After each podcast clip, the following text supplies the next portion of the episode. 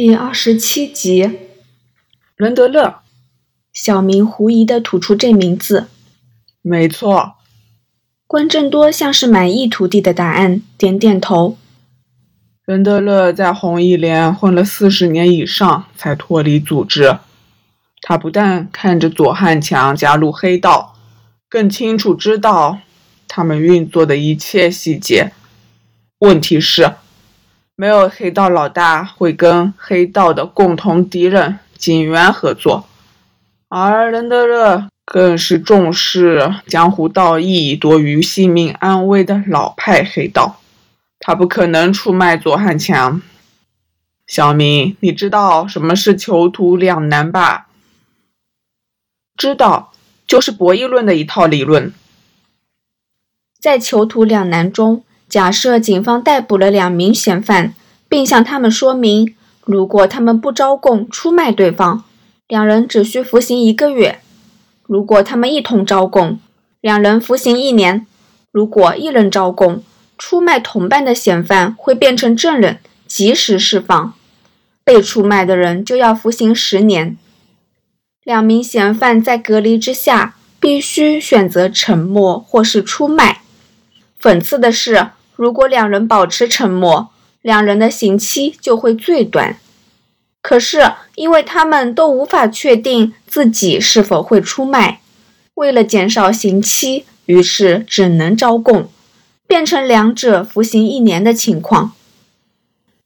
囚徒两难指出，合理的利己主义无法达至团体的最大利益，理性的选择反而得出不理想的结果。在左汉强和伦德勒之间，囚徒两难完全崩溃。关正多说：“伦德勒是那种明知自己有可能被背叛，仍会保持沉默的嫌犯。他用那个例子，左汉强便会是最大得益者。而现实跟理论最不同的是，左汉强很清楚伦德勒的个性，他完全肯定伦德勒不会背叛。伦德勒并不是要保护左汉强。”而是保护他所信奉的道义。左汉强早就算准了这一点，所以他五年前才会成功夺权，并且逐步逐步的侵蚀新中和的势力。关正多顿了一顿，再说：“所以要对付左汉强，最简单的办法就是。”粉碎伦德勒所信奉的江湖道义。只要乐爷不再坚信他的信念，他们两人之间的平衡就会失效，左汉强的防线就会崩解。乐爷做供会让左老大的手下产生错觉，认为左汉强必定完蛋。为了确保自己的利益，自然愿意跟随伦德勒背叛。全世界的流氓都差不多，尤其是以利益为系、位居其下的，没几个是真心为老大卖命。这个围剿左汉强的行动，就是要制造出人为的囚徒两难。人为的囚徒两难，让所有被隔离的嫌犯都以为自己会被出卖。叫他们认为只有背叛才能获得自身最大的利益。可是我不明白真目的如何跟唐颖假装被杀有关。小明转头望向唐颖，不解地说：“而且他到底是什么人？为什么会配合师傅你们的行动？他是卧底警员吗？但他这么年轻，没可能是卧底啊。”去年一月，国际刑警那边提供情报，说东南亚有一位负责替毒贩管账的男人打算变节。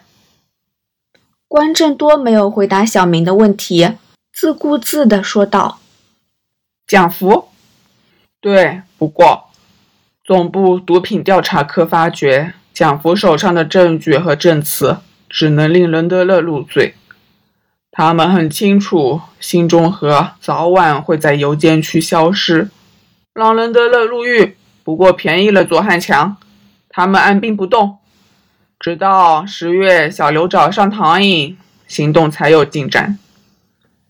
刘敬思，骆小明没料到这时会蹦出他上司的上司的名字。对，就是西九龙总区刑事部指挥官。你知道小刘以前管哪一个部门吧？不就是总部情报科 A 组？那时候我在 B 组，在你手下工作嘛。小明，A 组负责什么的？监听，还有接触和收买县民。唐颖的父亲就是一名县民，负责提供红一连的毒品情报。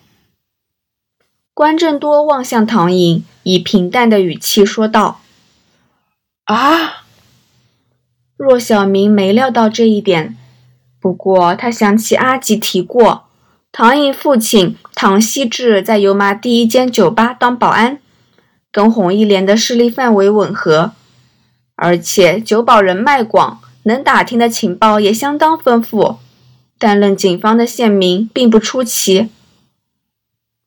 那唐希志，小明瞧着唐颖，想向他查问他父亲的事。但又不知道该从哪儿问起。唐颖听到父亲的名字，身体不由得颤抖了一下。他跟骆小明的眼神对上，立即别过头，就像回避对方的问题。可是当他看到关正多向他微微点头，他就鼓起勇气，抬头望向小明，说出他多年来鲜少提及的心底话。爸爸在五年前被谋杀了。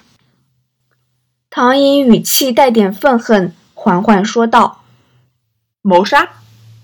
小明讶异地问：“医生说是服用过量氯胺酮，但我知道，爸爸没有毒瘾，他从来没碰毒品。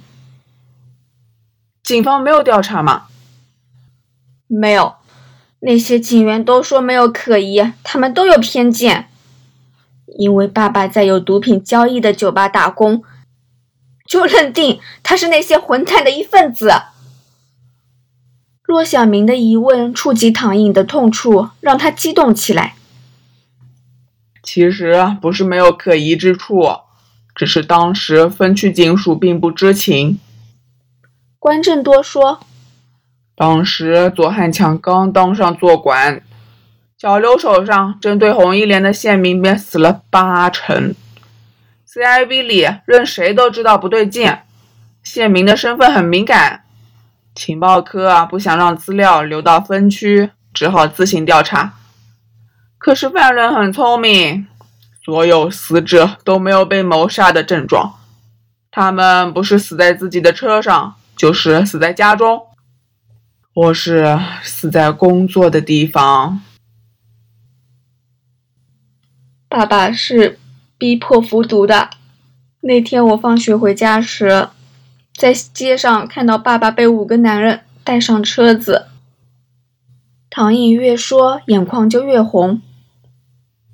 你没有向警员说明吗？小明问。他们不相信我，说我只有十二岁，而且爸爸是在工作的酒吧的休息室内死去。他们都说没可疑。那五个人应该是左汉强的手下，而他们收买了酒吧老板，制造了唐希志吸毒过量的假象。关正多说：“我不会原谅那些害死爸爸的混蛋。”唐颖用手指擦了擦泛红的眼睛，咬牙切齿地说。我之后找到爸爸的笔记，上面记载了他当县民的事，还有一堆人名。但我不会再求警员了，警员把爸爸当成弃卒。我决定用自己的方法报仇。骆小明对唐寅的态度感到诧异，但他开始理解事情的脉络。于是你加入兴业。打算杀掉左汉强？唐颖摇摇头，杀掉那人渣，也不能让爸爸复活。我要令他的罪行曝光，还爸爸一个清白。你一个女孩子，如何令左汉强的罪行曝光？小明问。他心想，这女孩实在是太天真了。传闻左汉强好色，只要能跟他上床，就有机会接近他，找到他犯罪证据。小明愣住，他没想过面前这个十七岁的少女，在几年前已有这觉悟，出卖身体为的不是名利，而是复仇。结果。有没有找到？我连跟他见面的机会也很少，更别说色诱他了。唐颖沮丧地说：“我加入兴业的头两年，就只有经纪人替我安排一些琐碎的工作，到第三年才有机会跟左汉强见面。经纪人说老板打算捧我，我满以为左汉强那厮看中我的身体，结果……”他每次跟我见面都是谈公事，我完全没有跟他私下会过面。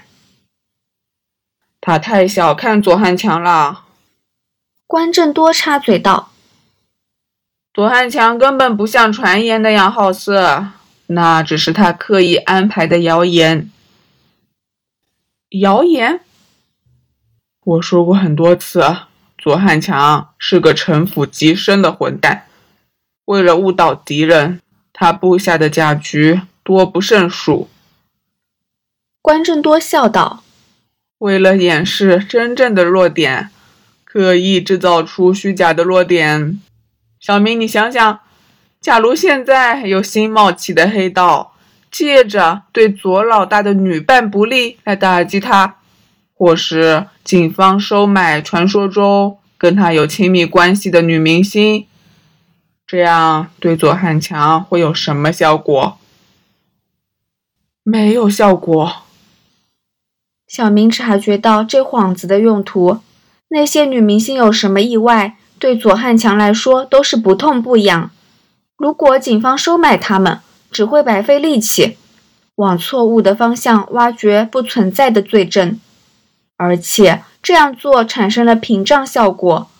只要左汉强留意这些女明星有没有异常行为，就知道敌人是否有行动。